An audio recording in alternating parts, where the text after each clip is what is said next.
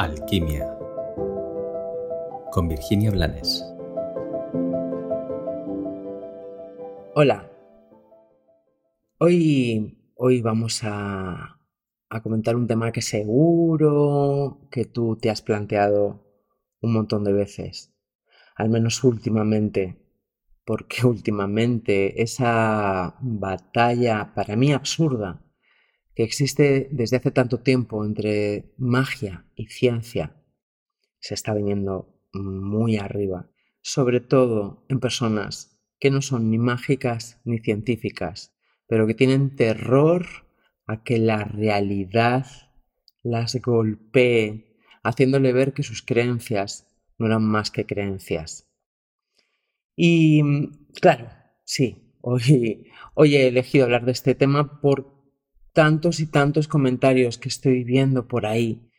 Me da igual si es de pseudocientíficos que juzgan y desacreditan la mística, la magia y la conciencia, o de personas pseudomágicas o pseudoespirituales que juzgan, critican y desacreditan a la ciencia.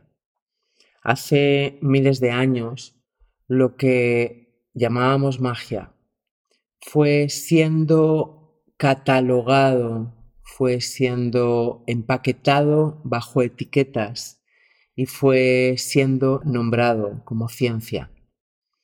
Aún hoy existen muchas no verdades dentro de la ciencia, pero bueno, es cómodo mantener esas no verdades como si fueran certezas, porque no hay explicaciones mejores y aún hoy existen tantas y tantas realidades que desconocemos y que no podemos etiquetar, que no podemos empequeñecer hasta meter dentro de una estantería que encaje en nuestro mundo mental.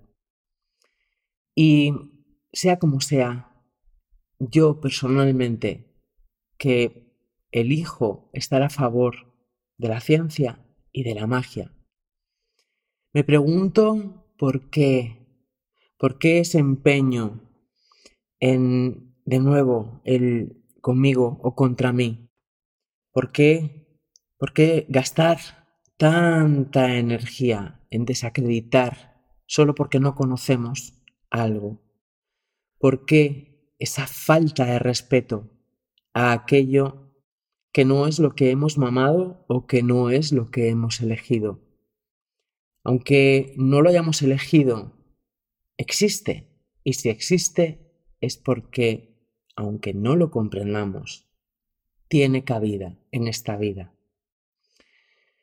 Por eso, en medio de este momento mundial tan incoherente, elijo este tema elijo lanzar una opción que no soy la primera ni la última que lanza, que es que reflexionemos sobre lo que es coherente, no sobre lo que es real, porque la realidad está muy, muy teñida por nuestras creencias y por lo que de verdad estamos dispuestos a ver y a aceptar como verdad pero eso no lo convierte en real, solo percibimos una pequeña porción de la realidad.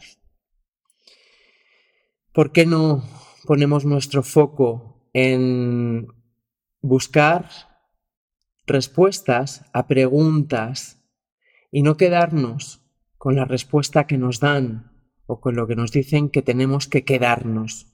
Porque unos supuestos expertos han decidido qué es lo que nos conviene. Nadie sabe mejor que yo lo que me conviene. Y hasta cuando yo estuviera autoengañándome, es mi derecho. Y desde ahí yo también sabría lo que me conviene o cuanto menos lo que necesito en este instante aunque sea para darme de bruces contra la realidad y así tener la opción de dar un salto de conciencia, un salto cuántico que me ayude a despertar. Tengo derecho Tenemos derecho a ser coherentes. Tenemos derecho a elegir reflexionar. Es nuestra responsabilidad buscar más allá de lo que nos dicen que es la verdad.